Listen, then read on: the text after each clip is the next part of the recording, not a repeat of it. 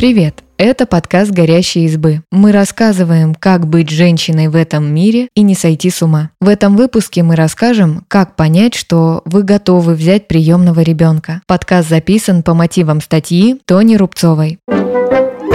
Прежде чем мы начнем, хотим попросить вас об услуге. Если вы слушаете подкаст с техники Apple, пожалуйста, Поставьте нам оценку и напишите отзыв в приложении Apple Podcasts. Это поможет нам развиваться и выпускать интересные подкасты дальше. Мы будем очень вам благодарны. А теперь поехали!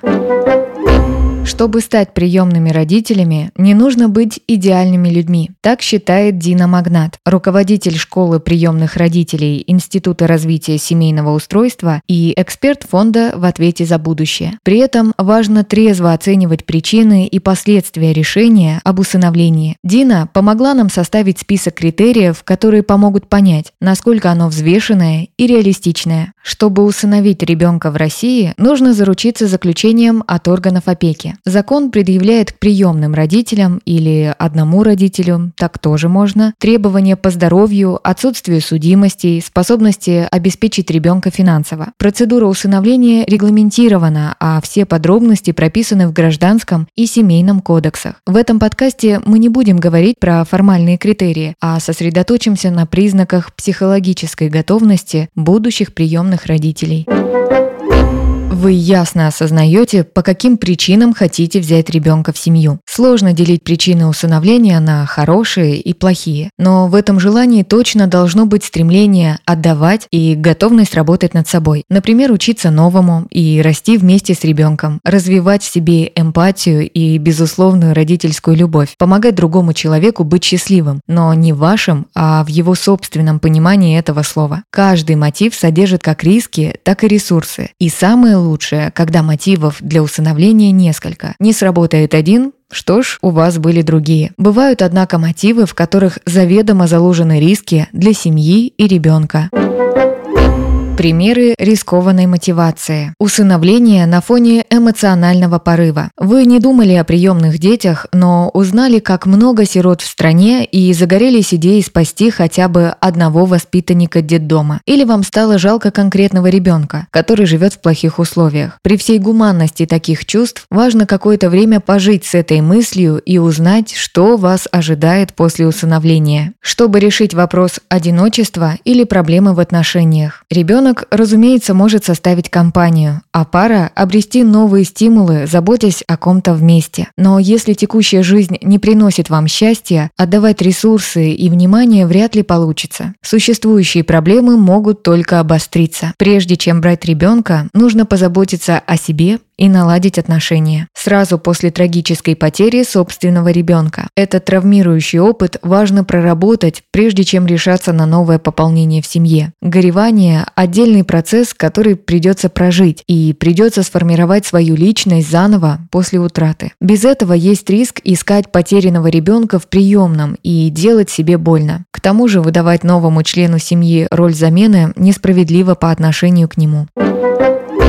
Другие члены семьи тоже готовы к этому. Если у вас есть партнер или другие взрослые члены семьи, важно, чтобы они полностью разделяли намерения. Разговор должен состояться не один и не два раза. Нужно последовательно обсуждать, как поменяется жизнь всей семьи после пополнения. Пары могут пройти курс в школе приемных родителей. Там расскажут, как общаться с ребенком и решать возможные проблемы. Дети из детских домов часто подвергаются абьюзу в кровных семьях, а жизнь жизнь в учреждениях накладывает свой отпечаток на психику. Поэтому узнать нюансы поведения и реакций будет полезно даже опытным родителям. С этой информацией будет проще понять, насколько вы готовы к изменениям как пара. Дети не принимают решения о том, заводить ли родителям других детей, кровных или приемных. Это решают сами взрослые. Но можно и нужно учитывать потребности уже имеющихся детей, помочь им подготовиться к появлению нового члена семьи. Важно настроить ребенка ребенка на то, что родительское внимание будет делиться, но при этом ценность ребенка не снизится. Вот что говорит руководитель школы приемных родителей Института развития семейного устройства Дина Магнат. Ревность – обычная история среди любых детей. Нужно будет выделить каждому ребенку свое пространство и научить определять границы. Допустим, эта игрушка твоя, ее никто не может взять без твоего разрешения. Вот это его. Ты не можешь брать ее без разрешения владельца, а эти игрушки общие. Важно научиться уделять внимание каждому ребенку и при этом держать границы. Например, говорить «Да, ты ревнуешь и хочешь, чтобы я был только с тобой». Так не получится. Но сейчас я побуду с тобой, потом с другим ребенком, затем со всеми вместе, а после этого займусь своими делами. Нужно быть готовыми постоянно демонстрировать, что вашего внимания хватит на всех.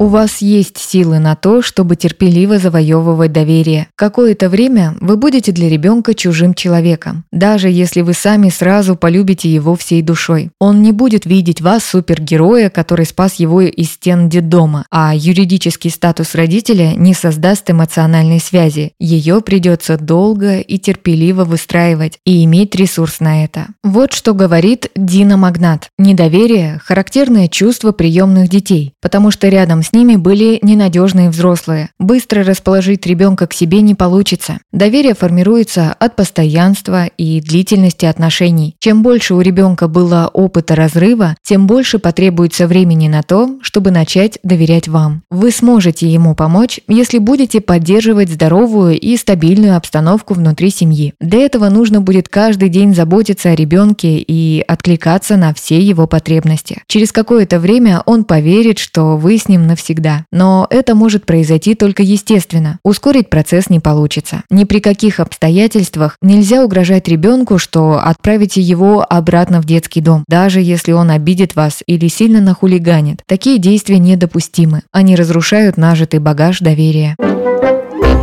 Вы располагаете свободным временем, ведь его может понадобиться больше, чем вы планировали. Ребенок, выросший в благополучной семье, знает, что если его отвозят к бабушке или оставляют с няней, это не навсегда. У детей с опытом сиротства и контакта с ненадежными взрослыми может сформироваться потребность в постоянном контакте с родителем. Приемному ребенку, вероятно, будет требоваться куда больше вашего внимания. Иногда даже уход мамы на работу или в магазин провоцирует стресс. Это значит, что нужно нужно оценить не только ментальные ресурсы, но и временные. Если вы на пике карьеры и работаете 50 часов в неделю, будет сложно помогать ребенку адаптироваться к новой жизни. Вот что говорит Дина Магнат. Психика приемных детей подстраивалась под совершенно ненормальные обстоятельства, помогая им выживать. Может, однажды его мама сказала «я сейчас вернусь», а потом ее не было три дня, и он голодал, и был совсем один. Отменить этот жизненный опыт простым объяснением, что все хорошо, хорошо, и вы не уходите навсегда, не получится. И вылечить этот страх, оставляя его одного, тоже не выйдет. Наоборот, таким образом вы покажете ему, что он не нужен, что ему нужно справляться со своей тревогой самостоятельно.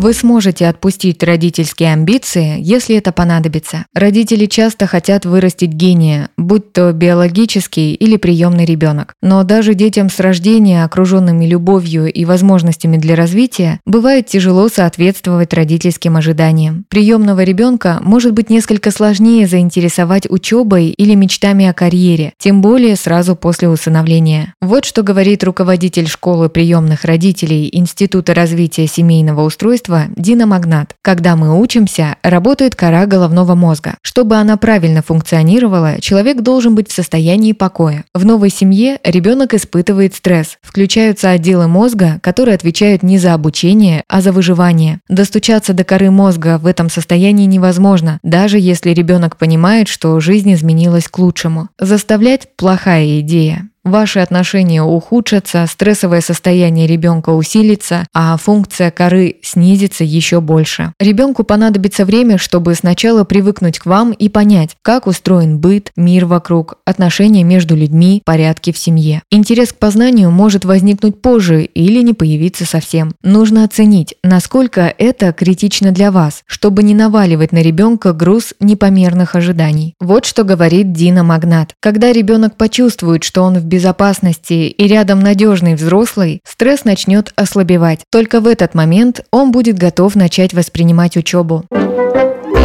Вы готовы честно говорить с ребенком о его происхождении. Тайна усыновления защищают информацию о кровной семье даже от самого приемного ребенка. ЗАГС или другие структуры не выдадут данные о родственниках никому, кроме усыновителей. Вся ответственность здесь ложится на новых родителей. Психологи советуют не скрывать от ребенка, что он приемный. Вот что говорит руководитель школы приемных родителей Института развития семейного устройства Дина Магнат. Ребенку важно знать правду о себе. Исключений здесь нет, ведь тема происхождения определяющая для человека. Можно начинать говорить об этом приблизительно с трех лет, когда ребенок достигнет возраста почемучек и будет интересоваться устройством мира. Не нужно дожидаться, что он спросит вас, как родился. Заговорите об этом сами. Для этого можно использовать сказки, образы или мультфильмы. Разговоры на эту тему, вероятно, будут сложными. Важно понять, насколько вы способны растить ребенка с этим знанием, транслируя ему